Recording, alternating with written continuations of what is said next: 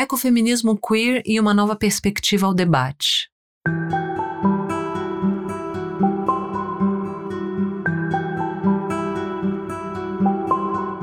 Ecofeminismo, Mulheres e Natureza é uma série de artigos que busca discutir a importância da conexão das mulheres com seres não humanos e o meio ambiente. A série tem como objetivo abordar as questões éticas e morais, além das questões culturais, sociais e econômicas relacionadas ao feminismo, veganismo e ecologia. A partir de uma perspectiva queer, queremos estranhar o ecofeminismo. Isso significa que é preciso acrescentar mais uma perspectiva ou mais uma lente ao debate e ir além da categoria gênero. Como vimos anteriormente, gênero é uma categoria de análise utilizada pelas ecofeministas para investigar a conexão entre diferentes ismos de dominação e colocar o machismo, racismo e especismo em paridade para serem todos superados. Ao fazermos esse estranhamento e assimilarmos que não somente o gênero é construído socialmente, mas também o sexo, consequentemente somos levadas a refletir sobre a heterossexualidade normativa projetada também no discurso ecofeminista. Embora a crítica da teoria queer seja atrelada inicialmente ao binarismo sexual e se constitua como uma teoria pós-identitária, é possível abarcar os demais binarismos que não são problematizados em si, mas somente sua consequente hierarquização.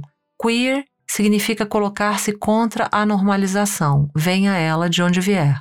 Embora a contribuição de ecofeministas como Karen J. Warren seja fundamental para o desenvolvimento das teorias éticas não especistas, Warren é enfática ao afirmar que problema não está no dualismo em si, homem-mulher, humano-não humano, razão-emoção, cultura, natureza, etc. Na medida em que reconhece a existência de diferenças, mas situa o problema em como um lado é mais valorizado em detrimento do outro. Embora problematize a dominação dos de cima, ups, sobre os de baixo, downs, Warren não questiona o próprio pensamento dualista, segundo o qual é sempre necessário estar de um lado ou de outro, o que denota seu pensamento binário. Para a teoria queer, é justamente o corpo que determina os lugares sociais ou as posições dos sujeitos nos grupos.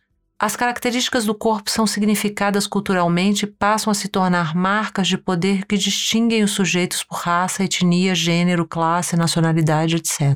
Se são as marcas físicas ou simbólicas que definem os sujeitos, então são elas que determinam suas respectivas identidades, espaços de inclusão ou exclusão, de ter ou não ter direitos e privilégios. Embora muitas ecofeministas entendam o heterossexismo como uma forma de opressão que também deve ser erradicada, muitas não o compreendem a partir da perspectiva queer, com a necessidade de incluir a categoria sexualidade na análise dos eixos de poder. A crítica ecofeminista queer se refere, portanto, ao fato de que a sexualidade também precisa ser entendida como uma forma de poder que tem definido o que é, entre aspas, natural e o que vale como, entre aspas, natureza. Ecofeministas queer como Greta Gard e Catriona Sandlands afirmam que muitas correntes ecofeministas estão impregnadas pelo pensamento hétero, o que se reflete em três eixos. A. Naturalização da heterossexualidade. B. Projeção de uma heterossexualidade à natureza. E C. Atribuição de um modelo hétero para as relações humanas e natureza. É comum, por exemplo, ver a relação entre humanos e natureza a partir da erótica hétero, segundo a qual a natureza é associada à mulher passiva explorada pela atividade humana. O que o ecofeminismo queer demonstra é que nesse pensamento se projeta um tipo de relação heterossexual, entendida de maneira tradicional e opressora. Para as ecofeministas queer, não é suficiente simplesmente adicionar o heterossexismo à longa lista de dominações que moldam nossas relações com a natureza, fingindo que podemos apenas adicionar queers e mexer.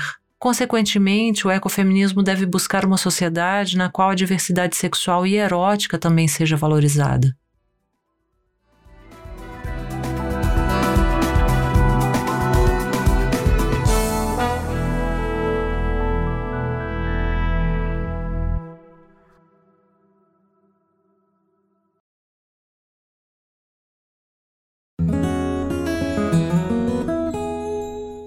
Conheça o Politicamente Incorreto e Ambientalmente também, nosso podcast mensal sobre política e meio ambiente, sempre com pessoas convidadas debatendo as convergências entre Brasília e sustentabilidade. O Politicamente Incorreto e Ambientalmente também faz parte do trio de podcasts do site Modifica.